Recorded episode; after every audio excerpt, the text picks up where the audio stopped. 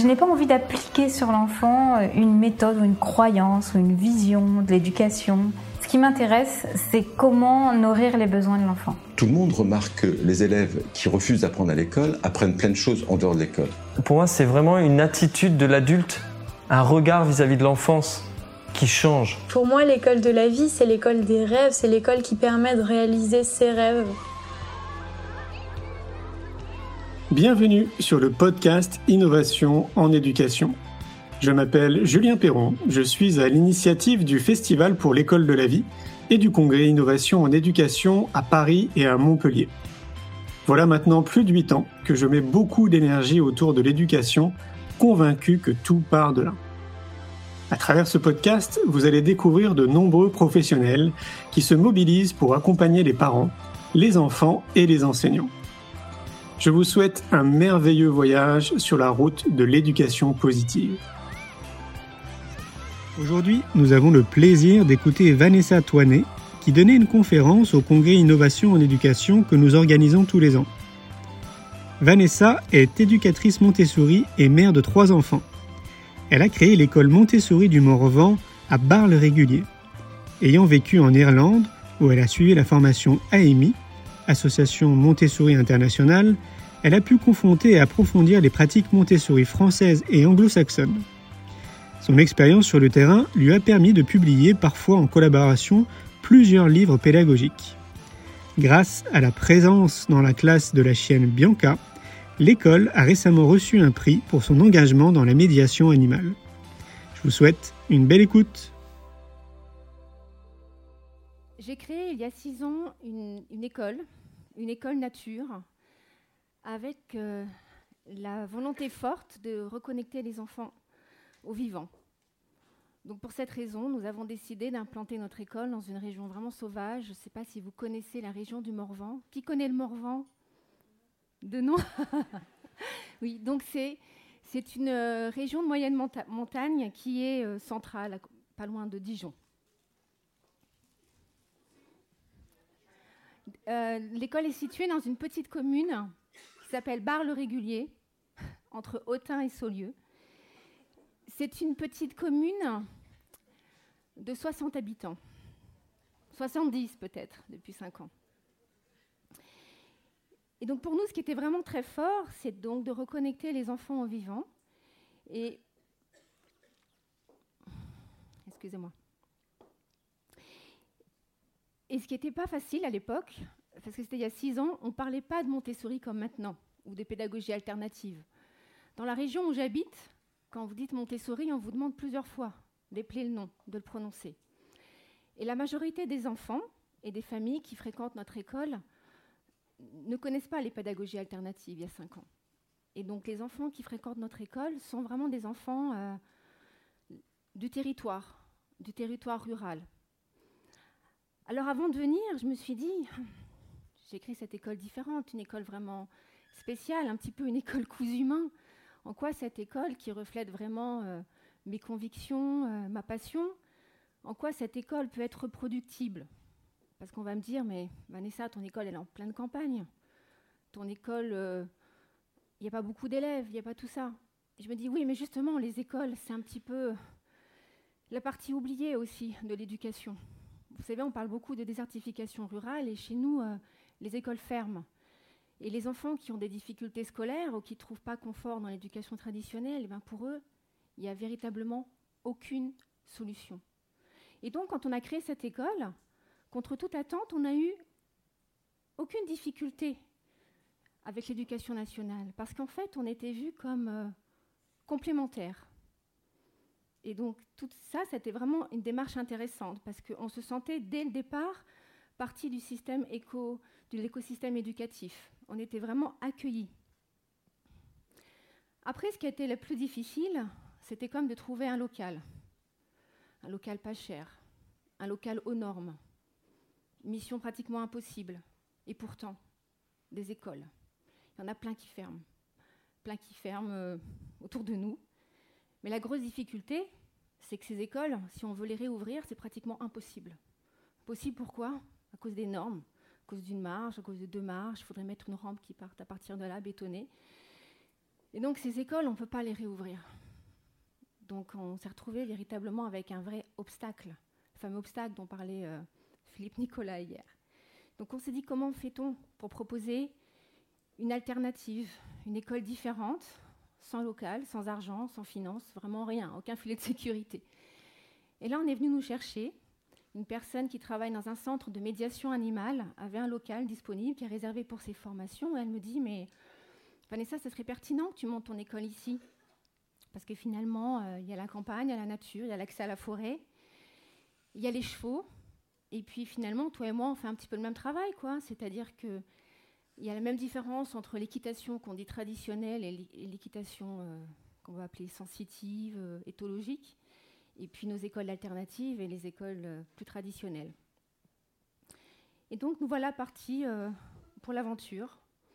On ouvre cette école dans un lieu aux normes, mais qui ne ressemble pas à une école. Et à partir de là, tous les projets que j'avais, toute ma vision d'école, tout s'est trouvé tout le temps en permanente évolution. C'est-à-dire que l'école euh, que je voudrais faire développer, actuelle, n'est pas du tout euh, la même à laquelle j'ai songé et j'ai réfléchi pendant des années et des années, parce qu'il a fallu des années avant de pouvoir euh, voir cette école germer.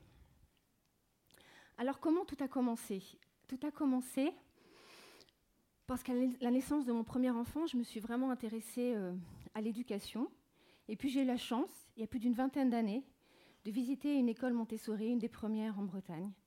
Et là, j'ai visité une école et j'ai vraiment été euh, frappée, mais littéralement frappée, choquée par la liberté de mouvement qu'on laissait aux enfants je me suis dit, mais c'est pas possible, c'est pas pensable de penser, euh, de laisser des enfants comme ça, libres, ça doit être le chaos. Euh. Pour moi, c'est la point d'entrée. C'est le point d'entrée dans la pédagogie Montessori. Après la découverte des mathématiques, du langage, du lien social, tout ça, et eh ben, c'est des portes qui s'ouvrent, qui s'ouvrent, qui s'ouvrent, et on n'en finit jamais, hein, c'est un long chemin. Mais pour moi, le mouvement, euh, c'était vraiment très, très, très, très, très, très important. Comment vous dire je vis avec euh, mon compagnon, qui est un homme manuel, qui dit souvent qu'il a un bac moins 4 et qui a énormément souffert de l'école. Euh, encore maintenant, quand il prend un livre, c'est douloureux pour lui. Hein. Et donc, quand on a eu nos enfants, le sujet de l'éducation était problématique. On s'est dit, mais qu'est-ce qu'on fait? Surtout que on vit dans une zone rurale, on avait vraiment envie de créer des choses, créer du lien avec les enfants du territoire. Et, hum, on s'est dit qu'il fallait vraiment faire quelque chose. Et c'est là où je me dis qu'il y a véritablement un problème entre ceux qui font des grandes études. J'ai fait un bac plus 4. Et je m'interrogeais encore ce matin comment j'ai pu avoir l'énergie finalement euh, de poursuivre des études en supportant quand même beaucoup d'ennuis. Et c'est peut-être ça qu'on a en commun avec des personnes qui décrochent, des cancres, des soi-disant mauvais élèves. Enfin, c'est c'est pas ce qu'on a en commun, c'est au contraire, c'est cette capacité-là, nous, à supporter la situation assise, l'immobilité. Euh. Et je me dis finalement, cette question de, de l'ennui en classe, c'est pas rien. Parce que finalement, quand on parle d'innovation en éducation, j'ai beaucoup réfléchi avant de venir. Je me dis, bon, proposer un témoignage sur la création de notre école différente avec un public euh, d'enseignants, du public, c'est pertinent. Mais je sais que dans la salle, il y a d'autres porteurs de projets comme moi qui portent des écoles alternatives. En tout cas, j'étais entourée de personnes. Vous pouvez lever le doigt, ceux qui portent des écoles différentes? Vous voyez, vous êtes nombreux. Donc je me suis dit que pour être pertinent, il fallait peut-être qu'on réfléchisse autrement. Et c'est pour ça que j'ai changé ma thématique cette nuit et j'ai redéfini le titre et j'ai tout redéfini pour qu'on réfléchisse ensemble pour qu'on réfléchisse ensemble à ce qui peut vraiment changer. Parce qu'on parle d'innovation, et euh, quand on parle d'innovation, il y a une chose qui me gratte là, je me dis, ah, qu'est-ce qu'on propose d'innovant? À quoi ça sert d'innover? À quoi ça sert tous ces tableaux blancs interactifs, ces tablettes, si finalement euh, on continue d'enseigner comme d'habitude, quoi, si rien ne change? Alors cet ennui, euh, si on part de cette problématique et qu'on met en place des méthodes pour les résoudre, ensemble, je pense qu'on pourrait faire une grande avancée.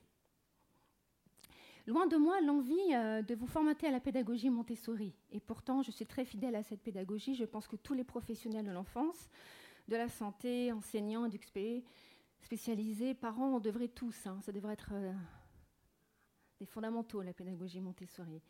Mais, je pense que ce n'est pas l'objet de cette conférence. L'idée, c'est de se dire euh, qu'est-ce qu'on pourrait mettre en place? Assez rapidement, sans que ça coûte énormément d'argent.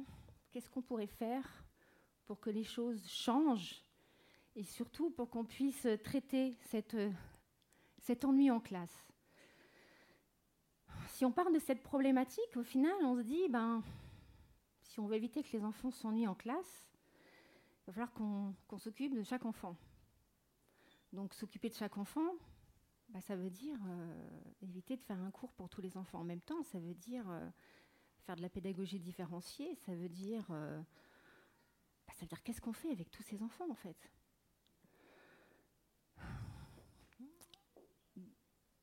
Maria Montessori avait fait une découverte éclairante, très éclairante pour elle.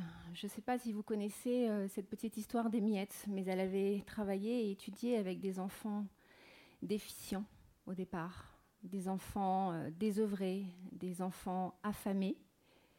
Et elle a observé et découvert que lorsque ces enfants, lorsqu'on leur donnait du pain, ces enfants, pourtant réellement affamés, gardaient des petites miettes pour jouer, pour manipuler, pour expérimenter.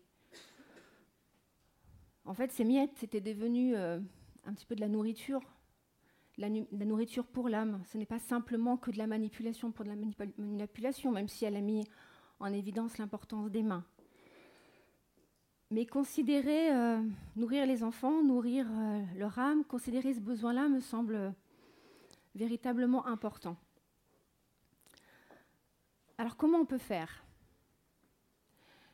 Je me suis dit que finalement, la force de la proposition de Madame Montessori, c'est effectivement de considérer les, besoins primaires, les besoins physiologiques. Et je me dis que si ensemble, on arrivait à impulser une force, un mouvement, où on arrivait à satisfaire ces besoins-là, on ferait certainement un grand pas.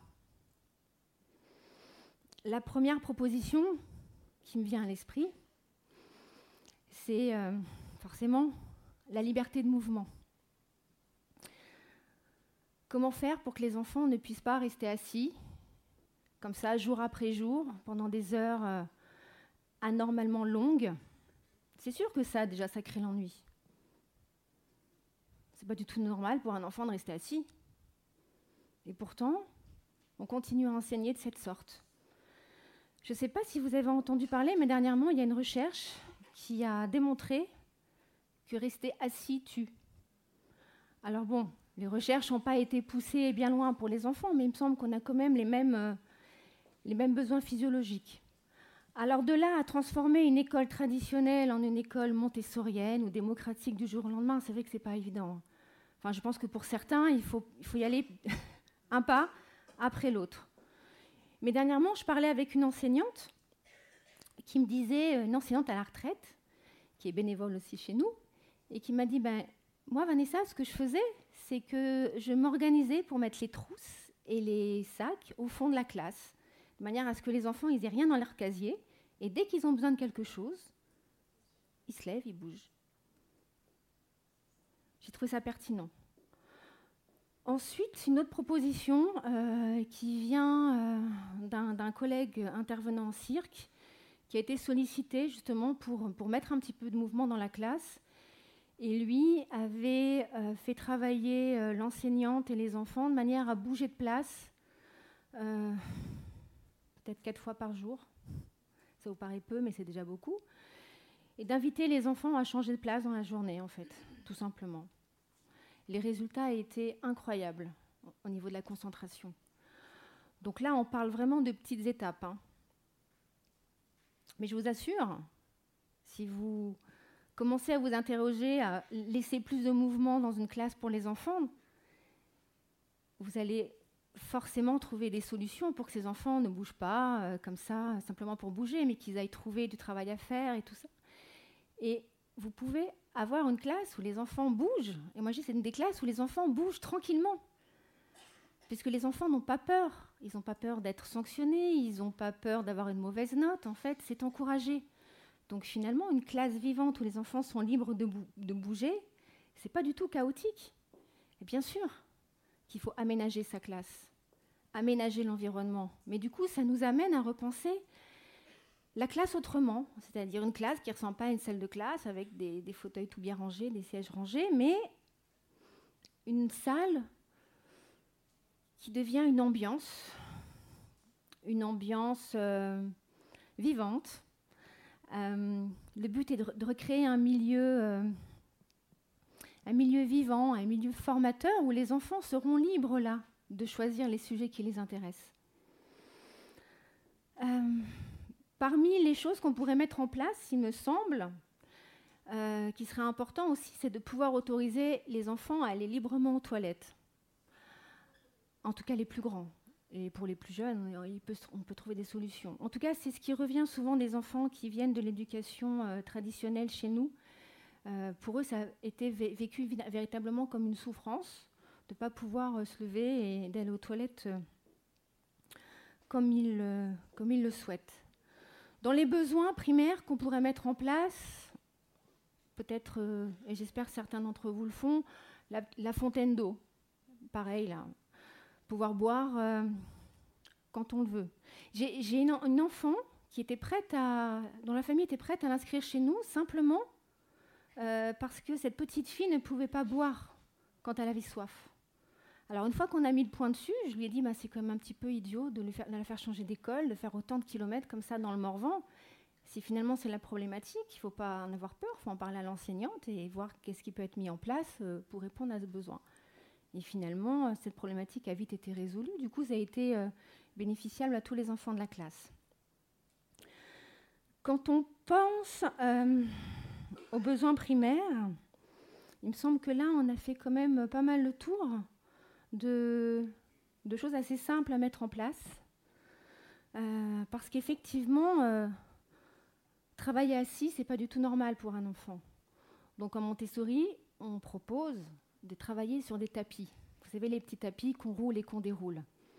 Quand on fait une formation Montessori, c'est la première chose qu'on nous présente. Euh, je ne vous dis pas ma surprise quand j'ai fait ma formation à l'époque euh, en Irlande. Donc c'était loin, c'était cher quand il a fallu que je fasse cette formation et lorsqu'une étudiante de Maria Montessori elle-même, une dame de 80-90 ans, nous a fait une présentation de rouler et dérouler de tapis, j'ai vraiment paniqué. Je me suis dit, mais qu'est-ce que je fais Qu'est-ce que je fais là Toute cette formation, tout cet investissement pour qu'on me montre comment rouler et dérouler un tapis? Et finalement, c'est la base. Parce qu'à partir de ce moment-là, l'enfant est libre d'aller choisir euh, le tapis, d'apprendre aussi à faire le choix, quelle couleur de tapis, et de choisir l'espace l'espace où il voudra euh, travailler.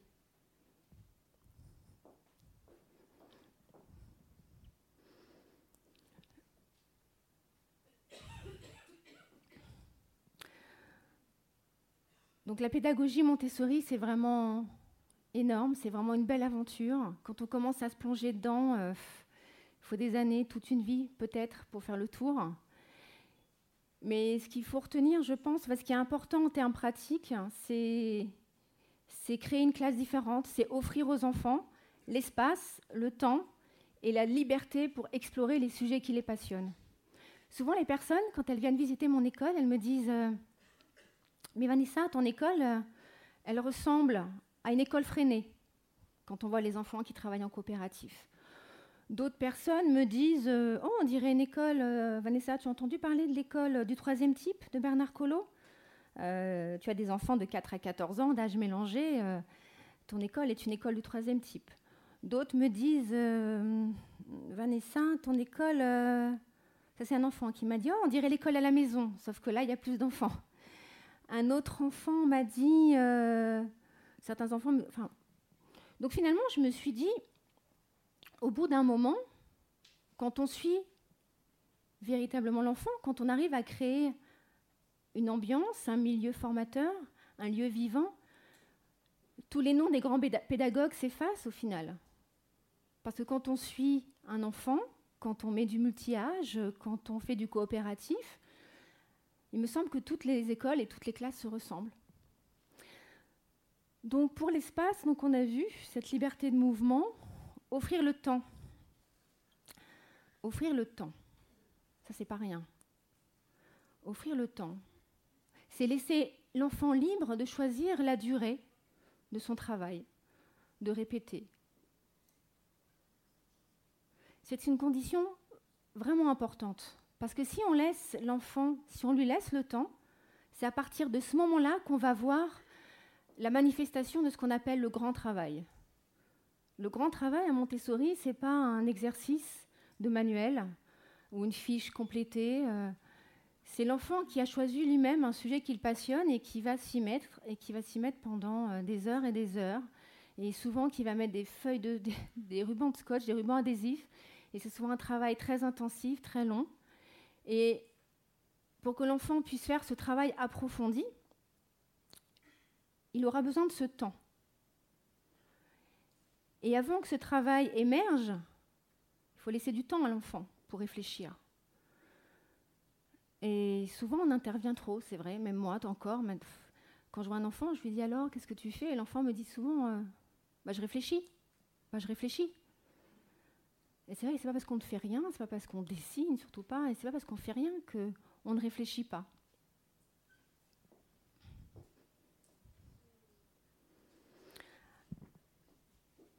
Alors ça, c'est notre petite salle de classe. Alors on a d'un côté ouvert sur la forêt, de l'autre, côté ouvert sur le manège. Euh, donc ce qui était intéressant justement dans cette école, c'était le challenge, c'était de laisser les enfants, euh, de laisser les enfants interagir, d'autoriser les enfants à regarder par la fenêtre. On pourrait même appeler ça euh, la pédagogie par la fenêtre mais véritablement de laisser les enfants libres. Là, c'était une petite vigie euh, euh, concernant les oiseaux. Et lorsqu'on décide de mettre en avant les sujets qui passionnent les enfants, on se rend compte que finalement, ce qu'on dit apprentissage fondamentaux, faut tout. Les oiseaux font partie de nos apprentissages fondamentaux, véritablement.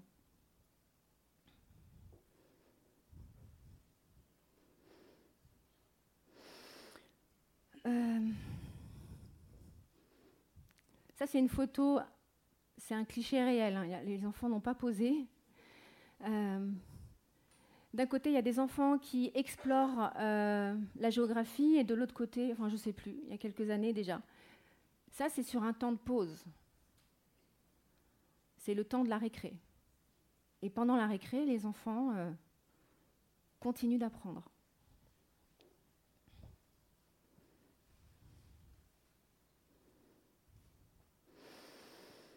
Alors dans notre aventure, on a, eu on a fait des rencontres assez fortes. Donc, euh, on a donc créé notre école dans un lieu de médiation animale par le cheval et on a eu la chance, les premières années, d'avoir reçu un financement assez important. Pendant deux ou trois ans, tous les enfants de l'école ont bénéficié d'un atelier euh, cheval dit innovant, pour le coup, grâce à la Fondation Sommaire. Je ne sais pas si vous connaissez cette euh, fondation. C'est une fondation qui est spécialisée dans la médiation animale. Et donc là, tous les enfants ont pu, euh, ont pu bénéficier d'un atelier hebdomadaire. Je tiens à vous préciser que je ne suis pas cavalière. Et donc, euh, j'ai pu observer, on peut dire de manière un petit peu neutre, ce lien fort que les enfants avaient avec les animaux. Ça, c'est un petit garçon qui sortait d'un, atelier euh, Montessori et qui avait libre accès au cheval parce qu'il faisait aussi d'équithérapie sur, euh, sur un temps hors scolaire. Et j'ai pris cette photo et à ce moment-là, j'ai su qu'il se passait quelque chose entre l'enfant et l'animal. Je ne pouvais pas vous dire quoi à l'époque parce que je n'avais pas cherché plus loin que ça, mais je me suis dit, waouh, il se passe quelque chose, aussi bien du côté enfant du côté animal. Et ce petit garçon, c'était un petit garçon euh, qui venait d'un centre social et qui était très rude, vraiment très rude. Euh, il avait aucune notion des, nuances. Il pouvait se planter devant une personne et dire euh, Toi, t'es nul, toi, je t'aime pas. et on a fait un super travail avec le matériel sensoriel Montessori. tout le travail de nuance est fait à partir des fameuses tablettes rugueuses. Vous savez, lys rugueux. Et à partir de là, il a décidé de, de, faire des rapprochements et de dire tiens, c'est rugueux comment Tiens, je vais chercher mon skate. Et puis à partir de là, on a fait un sacré travail de, sensoriel, un sacré travail de langage. Et à partir de là, ce petit garçon a été capable finalement d'avoir un comportement social euh, adapté. Et sans l'animal, ça aurait été compliqué.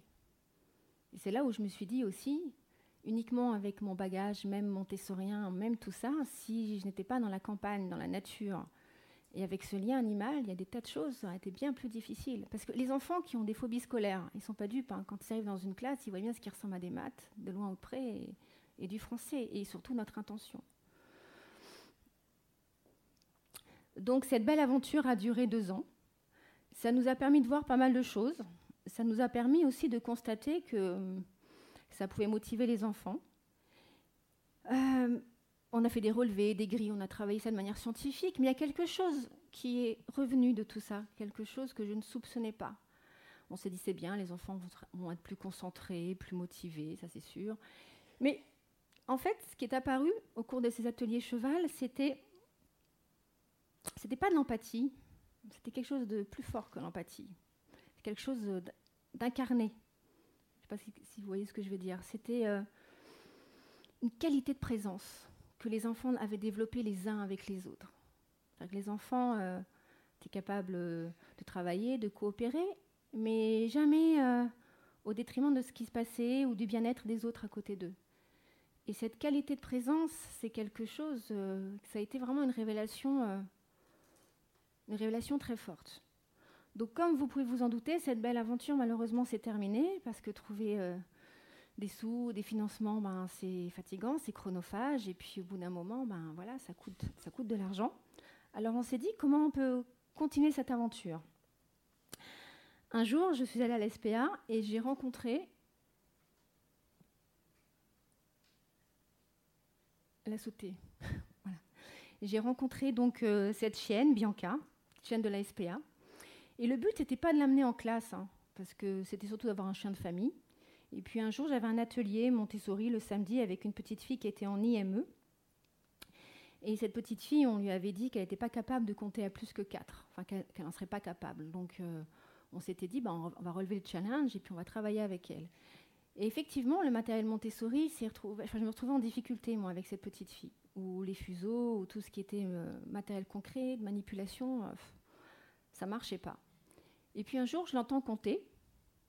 1, 2, 3, 4, 5. Et je me suis retournée, elle comptait les griffes du chien. Et à ce moment-là, je me suis dit, oh, mais il y a des tas de choses à faire. Donc finalement, euh, on s'est mis à compter pour fabriquer des gâteaux pour Bianca. Cette petite fille, maintenant, compte jusqu'à 10. Et ce qui est génial, c'est que toute l'équipe de son IME, justement, est très intéressée par le travail qu'on fait. Et du coup, ils décident de se former. Enfin, voilà, c'est une belle aventure. Et donc, je me suis dit, finalement, euh, cette histoire de motivation, euh, elle est souvent cachée, euh, pas là où on pense, hein, souvent. Donc là, on va vraiment se remettre en question.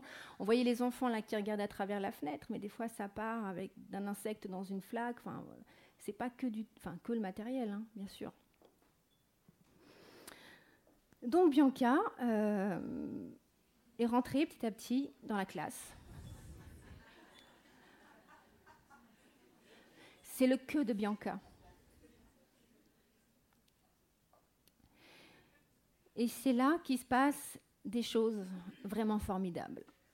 Et je me dis, mais mince, on parle beaucoup d'émotions, on parle beaucoup de choses comme ça, mais on ne parle pas réellement de la place de l'affectivité à l'école parle de l'intelligence, ça oui, comment le cerveau fonctionne. Mais s'il n'y a pas l'affectivité, il euh, n'y a rien qui va avec en fait.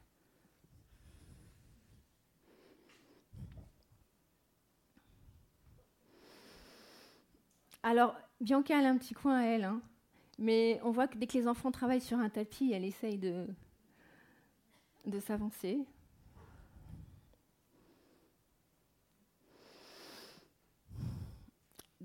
Ce qui est bien avec Bianca en classe, c'est que, euh, contrairement à un chien d'assistance qui viendrait que pour un enfant avec un besoin éducatif spécifique, Cette chienne, finalement, elle est à disponibilité de tous les enfants. Et comme elle est très souvent avec nous, finalement, les enfants ne vont pas euh, se battre pour toucher ou caresser Bianca, comme si c'était une chienne d'un intervenant extérieur. Voyez et effectivement, chaque année dans la classe ou à différents moments de l'année, euh, on a des enfants qui interagissent euh, de manière plus forte avec le chien. Mais il y a une chose qui est sûre, c'est que la première chose que les enfants disent en entrant à l'école, c'est bonjour Bianca.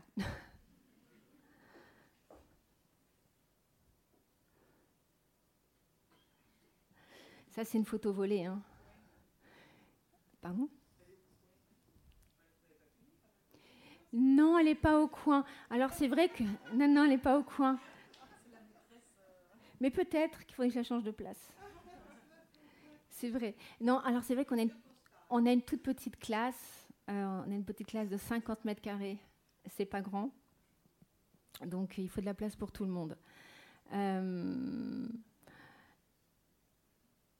c'est une photo, là aussi, hein, c'est une photo, c'est un, vrai cliché. Et, euh, et, ce qui est fort, c'est que c'est aussi la chienne qui sait réagir, enfin, qui a une manière de réagir avec les enfants. On a vraiment l'impression qu'elle est à sa place hein, à l'école.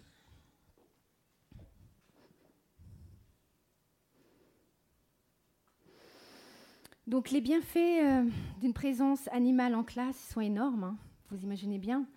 Je pense que le plus important, c'est ce sentiment d'être euh, sécure, on en a parlé hier, de sentir en sécurité. Euh, le chien met aussi beaucoup de joie en classe. Permet aux enfants et surtout aux nouveaux enfants, les nouveaux arrivants, de faire du lien. Mais ce qui est très fort, c'est ce sentiment de Bianca sécurise les enfants.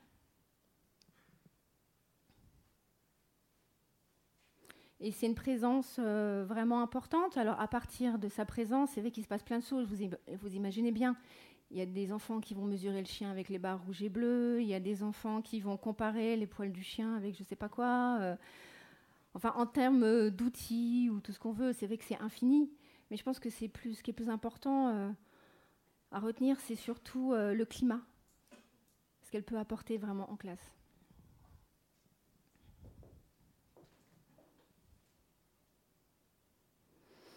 Alors, comme je vous ai dit, j'ai remanié un petit peu ma présentation, hein, puisque j'ai changé le sujet euh, ce matin. Et là, je voulais vous montrer aussi des enfants euh, qui apprennent justement sans être euh, obligatoirement dans la position assise. Forcément, le petit tapis. J'aime bien cette photo. Parce qu'on parle beaucoup de pédagogie active. Hein. Oui, oui, il faut du mouvement. Mais ça ne veut pas dire les mettre forcément dans des kits, euh, les obliger à manipuler et tout ça. La pédagogie active, c'est ça aussi. C'est quand les besoins d'un enfant, euh, bah, quand l'enfant va vers ce qui l'intéresse véritablement, et l'enfant n'est pas si passif. Hein.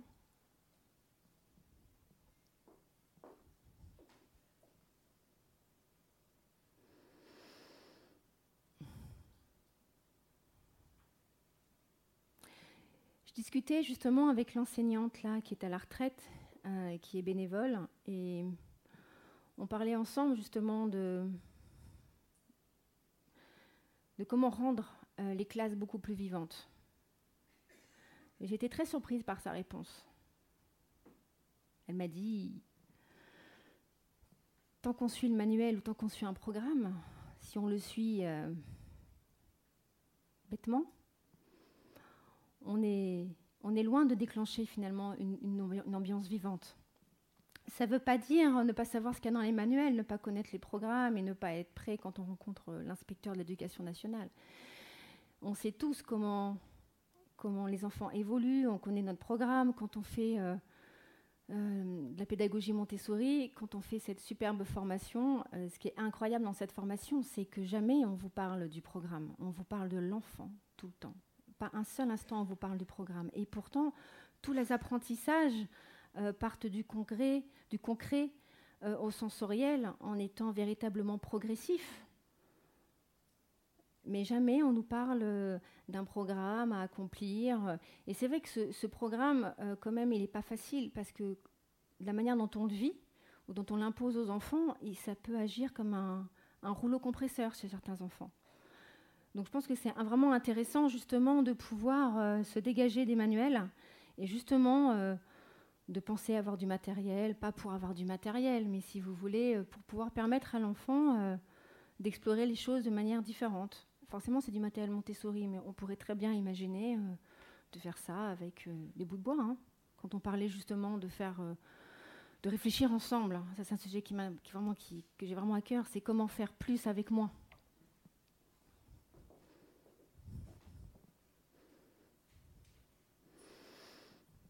Cette photo, c'est un petit peu une intruse, mais je l'ai laissée. Parce que je pense que ce qui manque beaucoup, euh, on a vu, on ne parle pas beaucoup d'affectivité à l'école. Je pense qu'aussi la place de l'humour, elle serait quelque chose de vraiment, vraiment euh, à explorer juste à explorer. Parce qu'on pourrait être aussi tous assez mal avec cette question, est-ce qu'on peut vraiment rire en classe?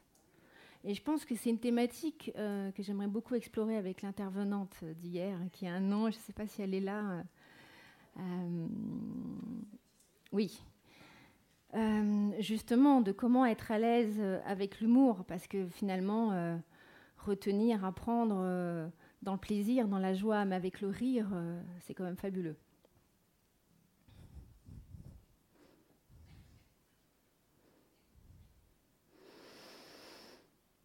Ça, c'est une photo qui a été prise de deux petites filles qui se sont mises à faire des, divisions au moment où c'était le tour pour elles de faire du cheval. Elles ont dit non, on n'a pas envie. On n'a pas envie, on préfère euh, finir notre travail. Et elles ont dit elles-mêmes à ce moment-là, euh, plus c'est long, plus c'est compliqué, euh, mieux c'est. Et, ça, c'est important aussi, souvent. Je pense que dans les programmes, souvent, on ne pense pas à enrichir les choses, ou en tout cas, on ne se donne pas, nous, la possibilité d'enrichir les choses, et surtout avec les enfants dits en difficulté, où souvent on leur propose des choses euh, à cause de leurs difficultés, des choses un petit peu simplistes, simplifiées, alors que c'est des enfants qui ont vraiment besoin euh, ben, de réfléchir, hein, de faire marcher leur intelligence, de challenge. Et donc à ce moment-là, c'est vrai que ça n'a pas été facile parce que ben, tout le monde était occupé dans la classe à faire quelque chose. Donc à ce moment-là, ben, la proposition cheval, il n'y avait personne, parce que les enfants, ben, ils, étaient, en cours de travail.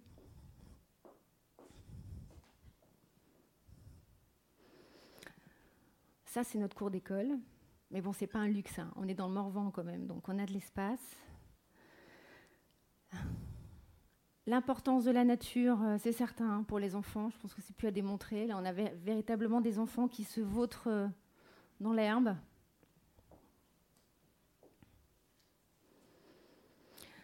J'ai une petite fille un jour qui m'a dit, euh, qui venait de Paris, qui venait d'une grande école, et qui me dit Oh là là, on a une super salle de classe, qu'est-ce qu'elle est grande Non, notre école est très grande. Du coup, j'ai dit Ah bon? Parce que c'est notre difficulté en ce moment, c'est de pouvoir euh, se développer. Je dis Ah bon, elle est très grande? Elle me dit Mais oui, Vanessa, dehors, c'est très très grand. Donc. Euh,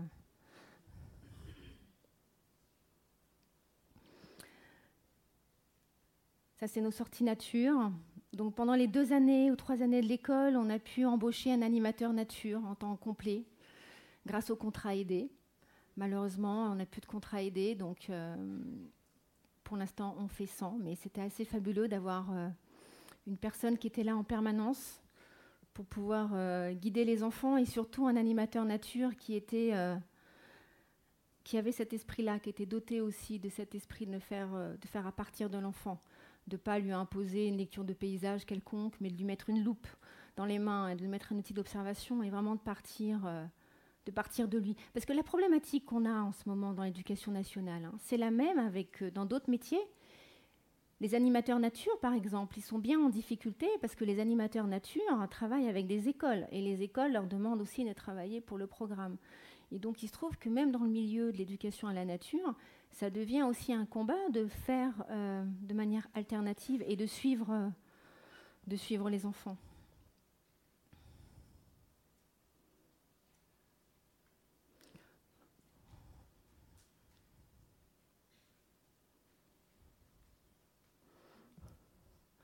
Donc ça, c'est une, petite fille qui travaille véritablement euh, dans un arbre. Hein. Elle, elle écrivait une poésie, là, je crois, à ce moment-là. Ça, c'est une photo que j'aime beaucoup aussi sur, euh, la pédagogie active parce qu'on voit ben, l'importance du mouvement. Et puis on voit une petite fille aussi qui a décidé de prendre sa multiplication. Et vous savez, c'est la table de contrôle en Montessori. Les enfants, on leur dit pas c'est bon, c'est pas bon. dans la proposition montessorienne, il y a du matériel qui leur permet de se corriger eux-mêmes. Donc elle avait décidé de faire ce travail dehors.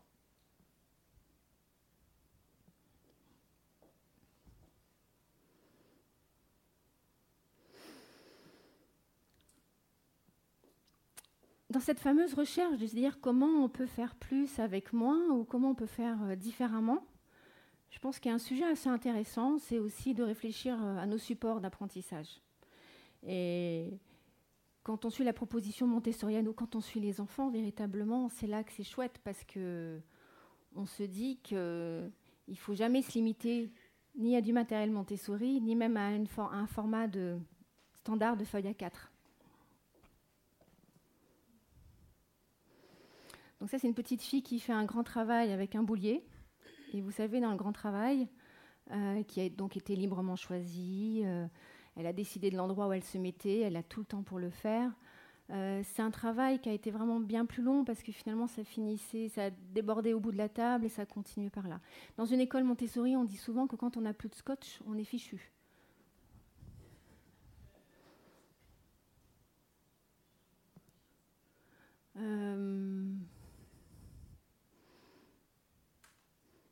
Je vous invite tous à, vous renseigner sur la pédagogie Montessori. Ce n'est pas le but hein, aujourd'hui, mais vous voyez, c'est vraiment un travail, un long travail. Hein.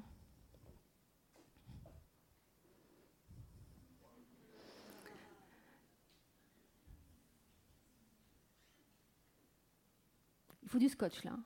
C'est pas de scotch, c'est compliqué. Donc ça, c'est une petite fille qui a fabriqué toutes ces tables.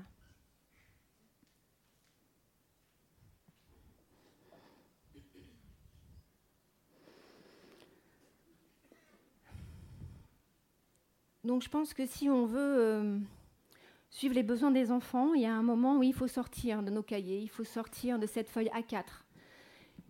Il y a plein de solutions, il y a le scotch. il y a des choses comme ça qu'on vous savez, c'est des rouleaux d'imprimeur ou c'est des, rouleaux qu'on peut trouver. Euh, je pense que même on peut, se les procurer, ce genre de rouleaux. Parce qu'un enfant, effectivement, euh, ça n'imagine pas forcément dans les limites d'une feuille A4, hein, ça imagine. Il en faut de la place.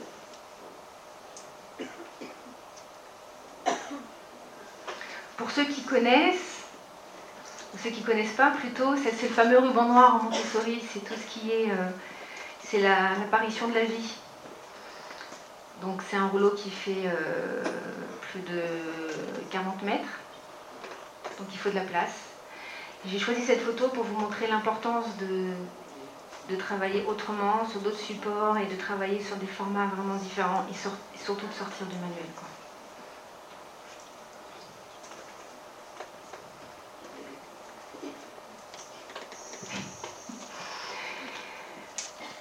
C'est la fin du rebond noir. C'est l'apparition euh, de l'homme.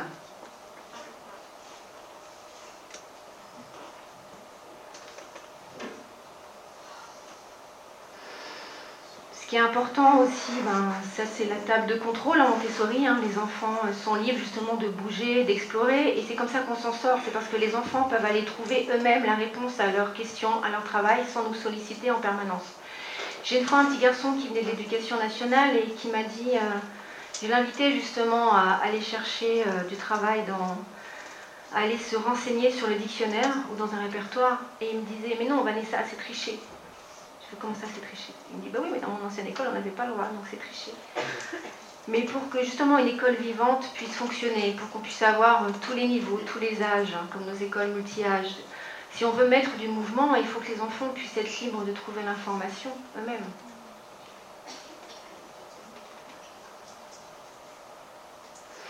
Euh, ce qui est fort aussi dans nos écoles différentes, différentes créatives, c'est que les enfants finissent euh, par vraiment s'approprier les choses. Là, c'est une petite fille qui a commencé à écrire la boutique des mathématiques. Et donc chaque enfant euh, écrivait carrément un problème en mathématiques, mais c'était devenu vraiment un super plaisir pour eux.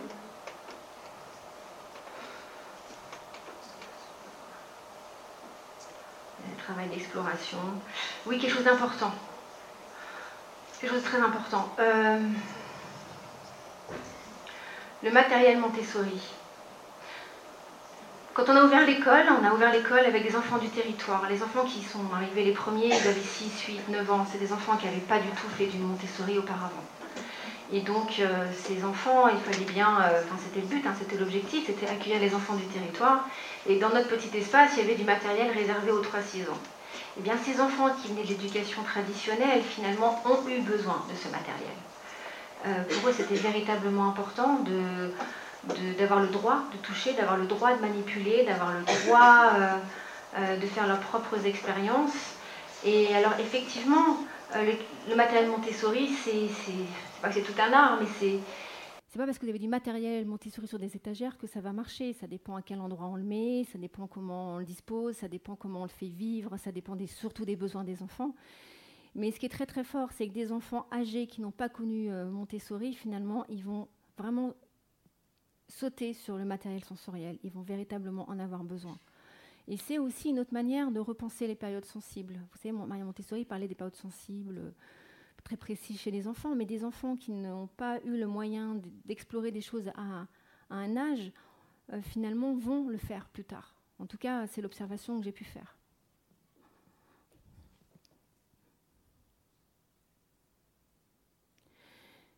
Euh, des photos d'ambiance, d'enfants qui travaillent, tout ça. Il y a quelque chose vraiment de très très important, en tout cas, euh, de ce que j'ai pu voir dans les ambiances Montessori, c'est que quand toutes les conditions sont réunies, justement le fameux temps, l'espace, la liberté d'explorer, donc vous avez compris le choix, euh, il y a des choses fantastiques qui se passent, il y a des compétences inattendues, l'enfant se révèle. Maria Montessori parlait du secret de l'enfant. Et c'est ça qui est très fort, c'est qu'on a vu que des enfants qui étaient qui avaient des problèmes en mathématiques euh, se diriger vers les mathématiques. Euh, des enfants qui avaient des problèmes de dys, dyslexie, euh, avaient le goût des mots. Et ça, c'est vraiment, vraiment très important. Il y a un petit garçon, justement, je voudrais vous lire sa lettre avant, avant qu'on se quitte. C'est un petit garçon qui a des difficultés 10 dans l'éducation nationale, des difficultés dyslexiques, dyspraxiques, enfin voilà, il les a cumulées. Et quand il est arrivé chez nous, euh, collégien, il s'est mis justement à apprendre à, lire et à écrire euh, dans cette classe multi-âge avec les enfants qui avaient 4-5 ans. Et ce petit garçon, euh, on lui a proposé de faire, un, concours. On a proposé au plus grand de la classe de faire un concours qui se passe dans notre région, qui s'appelle Lettres d'un maquisard, qui est organisé par le Musée de la Résistance. le seul enfant qui a décidé de faire cette lettre, c'était cet enfant qui avait des difficultés de lecture et qui avait du mal à l'écrire. Et donc il a fait cette lettre. Ça a été euh, sa première lettre et cette lettre a eu euh, le prix spécial du jury. Et je voudrais terminer avec vous sur la lettre euh, de Léo.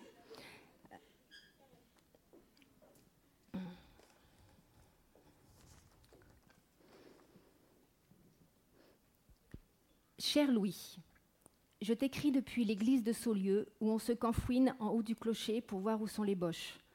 Ils nous ont envoyé de ces cigares énormes, et à notre tour, on leur a renvoyé des obus, un sacré marmitage. Depuis ma planque, je vois toutes les maisons se faire bombarder. Les routes sont devenues un champ de mines, trop dangereux. Dès qu'un cigare arrive, tout explose. L'église est en piteux état. Les bancs sont détruits et notre Jésus planté en haut de l'autel a bien du mal à nous protéger. L'oratorium s'est cassé la margoulette. J'ai dégommé les Gaspards à la mitraillette lourde. Ils venaient me piquer ma nourriture, qui n'était déjà pas terrible. On a mangé des musiciens en boîte, comme chaque jour. Si tu savais comme je rêve d'un petit kawak bien tranquille. Au fur et à mesure que j'écris cette bafouille, les Allemands se calment. Dès que j'aurai fini de t'écrire, je pousserai deux ou trois coccinelles au fossé avec ma traction, pour ne pas que les boches puissent redémarrer et je mettrai un peu de sucre dans leur réservoir à essence. Je dois me dépêcher avant qu'une beurrée arrive. Je vois déjà des nuages noirs arriver. Est-ce que pour toi la guerre n'est pas trop dure, toi qui es en Normandie? Peux-tu me, dire, si le débarquement s'est bien passé? C'est le jour J et j'ai la truffe, car je sais que nous allons enfin nous faire aider. Cette guerre sans fin est en effet terrible, et ça devient de plus en plus dur pour trouver de la nourriture. C'est pour ça que j'ai quitté le maquis, afin de trouver refuge dans l'église. Jusqu'à aujourd'hui, j'étais en planque en lisière de forêt, près de la montagne de Bar. Il me semble voir la Gestapo arriver. Je te laisse en espérant que l'aéropostale te transmettra bien ma lettre. Vivement la fin de la guerre, qu'on puisse se revoir. Ton fidèle ami, Léon.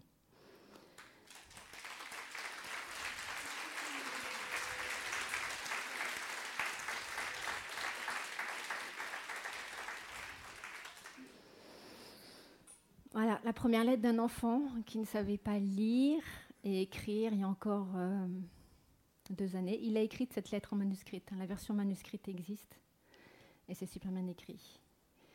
Et voilà, donc Théo, euh, c'était difficile pour lui le français, vous imaginez bien, dans l'école traditionnelle. Mais c'est un enfant qui pourtant a le goût des mots. Donc je vous inviterai bah, à regarder les enfants différemment, parce que c'est souvent là où ils ont des difficultés qui révèlent leur plus grand talent. Voilà, merci. Merci pour ce très joli mot de fin. Il nous reste cinq minutes. Est-ce qu'il y a des questions dans la salle? Ah. Je vais prendre l'autre micro.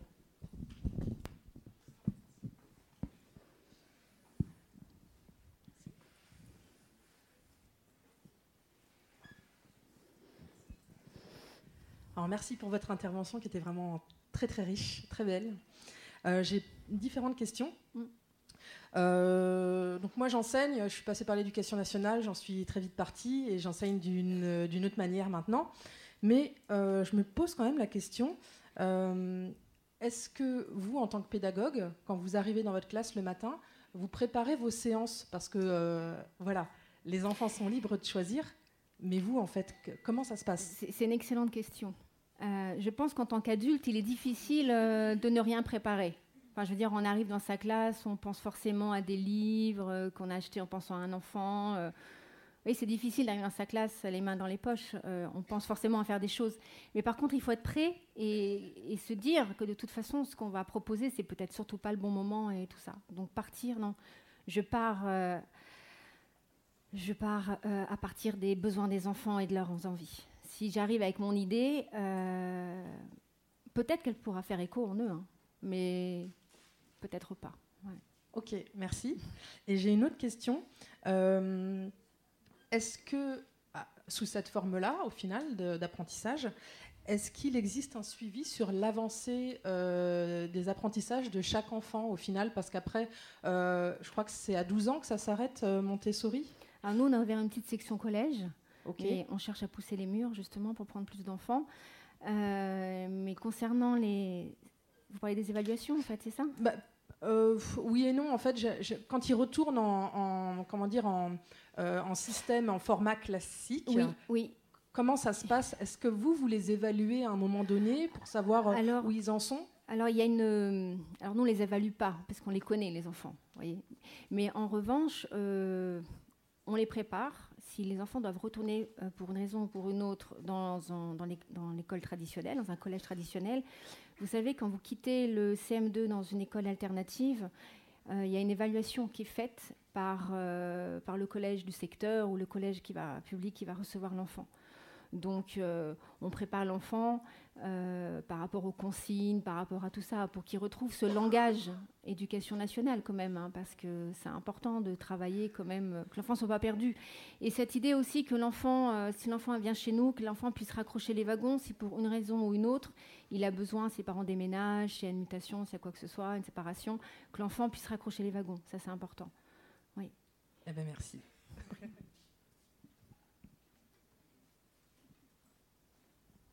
va y avoir encore des frustrés. Oui, bonjour.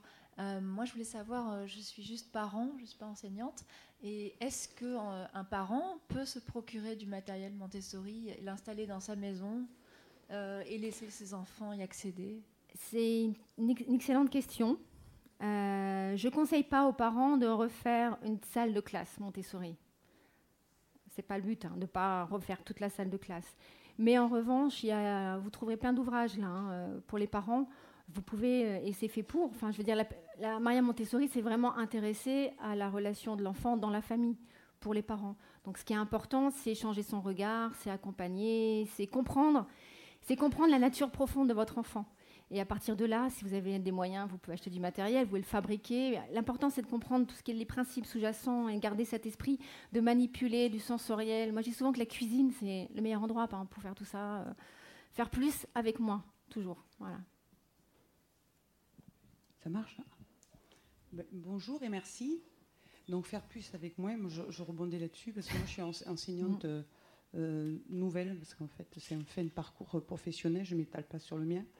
Très atypique. Et là, je suis enseignante par choix dans l'éducation nationale, par choix, pour, euh, ben, pour essayer d'éviter, avec une grosse prétention, de tourner en rond. Euh, et en fait, je suis en lycée professionnel et j'ai des classes cette année, en terminale. Et euh, justement, l'idée de, de, Montessori étant de pouvoir permettre le mouvement et l'affectif, c'est deux, les deux choses que j'ai envie de dire parce que moi j'ai des élèves qui sont par exemple hyperactifs et ils sont cassés. Euh, ils sont, j'ai dit quelque chose non, qui fait pas. j'ai, un élève qui, qui, bouge beaucoup, alors hyperactif, je ne me permettrai pas de le dire, mais les parents me l'ont confirmé, mais bon, je ferme ma parenthèse.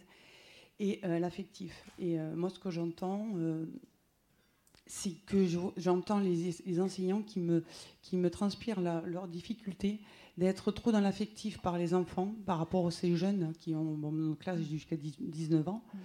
Parce que j'ai l'impression, c'est pas confirmé, hein, que si on est trop dans l'affectif, on va perdre, entre guillemets, son autorité. Je fais hurler des gens dans la classe, mais c'est ce que je ressens.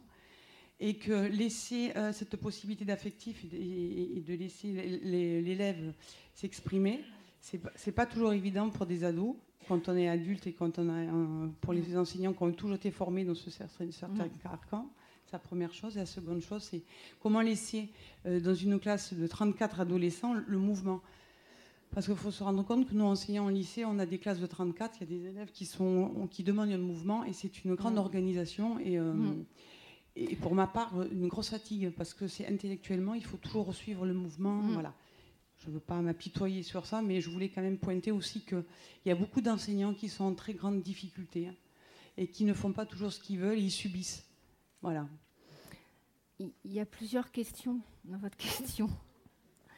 Donc, euh, il y a aussi d'autres choses qui se cachent dans votre question. C'est-à-dire, euh, moi, ce que j'entends, c'est la difficulté pour vous-même dans votre classe ou avec euh, les, collègues? Il y a les deux. Eh ben, ça, reste, ça reste la grande difficulté. Je pense que finalement, au bout d'un moment, il faut faire soi-même comme on le sent, de toute façon. C'est difficile de pas. Enfin, si on fait ce métier-là, difficile de faire sans affectif, hein. il me semble. Après, euh, dans tous ces changements-là qu'on souhaite enclencher, le plus difficile, c'est entraîner tout le monde dedans, quoi. Et c'est de partager cette vision-là en équipe. Et hum, ça, c'est une grosse difficulté que partagent tous les gens qui souhaitent bouger les choses. Et ensuite, pour mettre en place le mouvement, je pense qu'il faut démarrer petit. Euh, J'arrive pas avec des solutions toutes faites. Hein. L'idée, c'est qu'on puisse justement euh, être une force ensemble et de travailler, de voir s'il y a des moyens de continuer cette rencontre et d'avoir des pistes, comme commencer par des choses simples, comme ne peut-être pas garder les, tout dans son casier, mais, mais mettre de la distance un petit peu comme ça dans la classe et faire par étapes et peut-être aussi changer les les enfants de position peut-être quatre fois par jour. Vous voyez, de, le faire petit à petit. De le faire petit à petit, parce que forcément, ces enfants-là n'ont pas l'habitude aussi. Donc, euh, c'est toute une ambiance à mettre en place. Hein. Oui. Alors, un grand merci déjà pour, euh, pour ce témoignage. Euh, j'étais enseignant en maternelle pendant 12 ans et c'est vrai que sur les dernières années, je pratiquais aussi du pseudo Montessori parce que c'est pas simple de faire ça dans une, dans une école traditionnelle. Euh, mais voilà, il y a beaucoup de mouvements aujourd'hui et je, rencontre énormément dans beaucoup, beaucoup d'écoles des gens qui essayent de faire ça dans des, dans, des milieux où il y a d'autres classes qui ne le font pas. Donc il y a vraiment une lutte de, de, certaines personnes qui sont en train, vraiment en train de changer de l'intérieur des écoles traditionnelles pour arriver à faire ça, ce qui n'est pas simple. Mhm. Euh, ma femme le fait, euh, tous mes amis le font, etc. Enfin, je connais des, dizaines et des dizaines d'enseignants qui sont dans cette pratique-là, avec des, des, collègues qui sont en difficulté à côté parce qu'ils ne font pas les mêmes pratiques. Et euh, la, grosse difficulté qu'il va y avoir, c'est le fait de d'arriver à faire ça maintenant au collège et au lycée, parce que je pense que ça va arriver. Il y en a mhm. déjà qui, certainement qui le font, et j'aimerais bien savoir si vous connaissez des, des collèges alternatifs aussi euh, et, des, lycées alternatifs qui, poursuivent en fait le travail que, que, mm. que l'on commence dès la maternelle en fait, mm. pour pouvoir avoir bah, des difficultés qui soient moindres, euh, parce que se réintroduire dans un système traditionnel euh, en collège, c'est ça qui pose la difficulté aujourd'hui pour beaucoup de parents que je mm. rencontre qui ont vécu un modèle Montessori. Alors des collèges Montessori, il n'y en a pas beaucoup à l'heure actuelle. il y en a de plus en plus. Enfin, c'est en cours de création. Je crois qu'il y avait une autre dame qui était dans la salle euh, qui avait... Oui. Donc je vous propose d'échanger aussi ensemble. Nous, on a une petite section, mais il y en a de plus en plus qui s'ouvrent, justement pour répondre euh, aux besoins. Après, ce qu'il faut savoir, c'est que nous, nos structures, on est des pôles ressources. Euh, loin de moi l'idée de fonctionner en école privée, et je pense que c'est un petit peu l'idée et la conviction que partagent d'autres porteurs de projets, c'est d'être devenir des pôles ressources. Et on a euh, justement des lycées, des collèges traditionnels publics qui viennent nous rencontrer pour échanger. On a aussi Canopé 58 qui a fait toute la route dans le Morvan pour nous rencontrer et j'ai accompagné des enseignants euh, sur une année scolaire. Le but, c'était pas de délivrer une formation euh, que les gens consommeraient. Le but, c'était vraiment de les accompagner tout au long de l'année, une fois tous les deux mois. C'était vraiment un super travail qu'on a mené. Et ça, ça a été initié par Canopé 58. Donc il y a quand même aussi des, des, belles initiatives qui se, font, qui se font dans le public. Et moi, j'ai vraiment envie que les personnes du public s'emparent de tout ce qui se passe dans nos écoles, et justement du mouvement, du temps, de la liberté, tout ça, parce que pour nous, en tant que porteurs de projet, c'est vraiment difficile d'avoir des écoles différentes. Hein. C'est lourd, euh, c'est financièrement compliqué, c'est économiquement compliqué, on est fragile sur plein de choses, et je me dis, zut, il y a des écoles qui sont déjà en place, qui ont des élèves, il faut que ça soit... Et puis c'est difficile pour nous, parce qu'on paye un prix, enfin je veux dire, c'est lourd, quoi. Et, innovation euh, en éducation, ce qu'il faudrait, c'est soutenir les innovations. Il faudrait que les écoles différentes, que les écoles différentes pardon, soient subventionnées euh, parce qu'on fait vraiment un, chouette travail et qu'on peut être un, pôle ressource pour vous, les écoles, euh, les écoles publiques. Et, et oui, c'est pas facile de porter ces projets-là. Merci. alors moi, j'avais une question par rapport au rythme. Pardon, je suis là. Oui. Euh, par rapport au rythme, alors euh, il y a une ambiance, il y a un climat dans la classe, mm. euh, dans, voilà, dans ce Montessori. L'adaptation et la transition pour l'enfant, quand il revient dans le monde normal au quotidien, et le rythme différent, peut-être de, de l'école, ou peut-être que ses émotions vont être bousculées, ses activités bousculées, etc. Pour lui, comment ça se passe la transition? Votre question, c'est un enfant qui est scolarisé chez nous, comment il vit son retour dans une école traditionnelle ou Non, juste euh, l'école et la maison. la vie, le quotidien, euh, par rapport au rythme, où, il a tout l'espace qui lui est laissé, qui lui est donné euh, dans l'école. Oui. Voilà, si ça, comment, voilà, comment ça se passe à l'extérieur si, C'est une bonne question. Alors je dirais que c'est la vie, hein, chacun éduque son enfant comme il peut, mais effectivement, pour les parents, il faut, il faut que les parents puissent aussi être outiller et nous accompagner aussi dans tout ça. Enfin, qu'on puisse qu'il puisse être disponible aussi à, prolonger le travail et que ça puisse pas un, un travail qui est fait à l'école. Mais ça c'est important parce que vous parlez, c'est un peu la, question de la, problématique de la cohérence. Que ce qu'on fait en classe, il faut que ce soit cohérent aussi à la maison. C'est pas tout le temps le cas, mais effectivement, je pense que l'important c'est que l'intention soit là et que les personnes travaillent ensemble euh, et que les, enfants aussi comprennent aussi que ben, des fois il euh, faut faire vite, quoi. Ouais. Bonjour. Merci beaucoup pour votre conférence. Alors moi j'ai une question en tant que maman, même si j'utilise des, méthodes d'apprentissage alternatives aussi dans mon métier. Euh, j'ai une petite fille qui a euh, une maladie génétique rare. Et euh, donc je suis en train de songer sérieusement à utiliser certaines méthodes, notamment de, la méthode Montessori, pour l'aider à avancer, puisque je vois que bon, elle est beaucoup dans les perceptions justement sensorielles, tout le côté émotionnel est très développé aussi. Euh, je voulais savoir si vous aviez des retours d'expérience euh, de ce genre justement de, de, démarche et ce que vous en pensiez. Est-ce que ça fonctionne bien Maria Montessori, au départ, a démarré avec des enfants déficients avec des difficultés. Donc, au départ, c'était son public. Donc c'est tout à fait conseillé. Et d'ailleurs, c'est quand même impensable, incroyable que tout son travail ne soit pas assez diffusé euh, auprès, euh, auprès des orthophonistes, auprès des éducateurs spécialisés, auprès des IME, par exemple.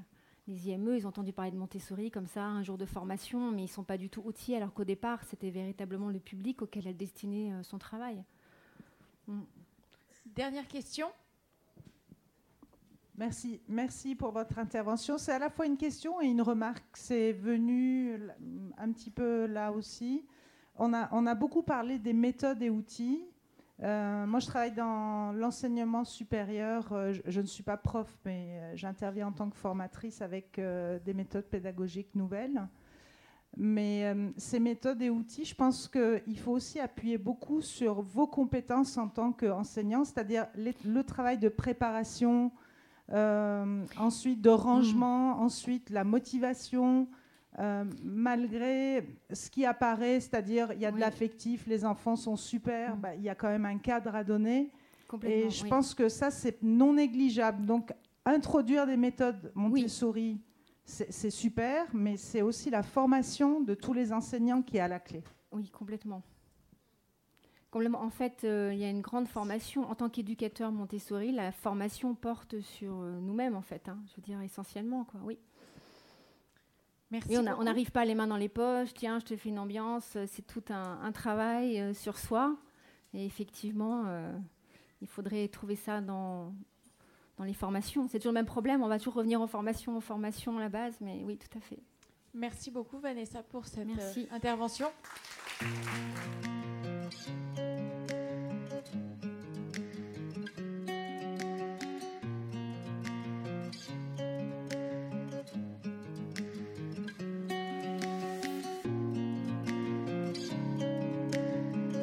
Grand merci pour votre écoute. J'espère que vous avez passé un bon moment avec nous. Pour aller plus loin dans votre recherche, nous avons créé un magazine papier, le magazine Innovation en éducation. Un magazine que vous retrouverez uniquement sur abonnement, livré tous les deux mois partout dans le monde. Un magazine 100% éco-responsable, 80 pages en moyenne, sans publicité. À travers le Festival pour l'école de la vie ou le Congrès Innovation en éducation, nous rencontrons des milliers de professionnels qui proposent des solutions pour les parents, les enfants et les enseignants. Ce magazine se veut être un pont avec le podcast, nos événements et les films que j'ai réalisés. On se retrouve maintenant la semaine prochaine et entre-temps, je vous souhaite une très belle route.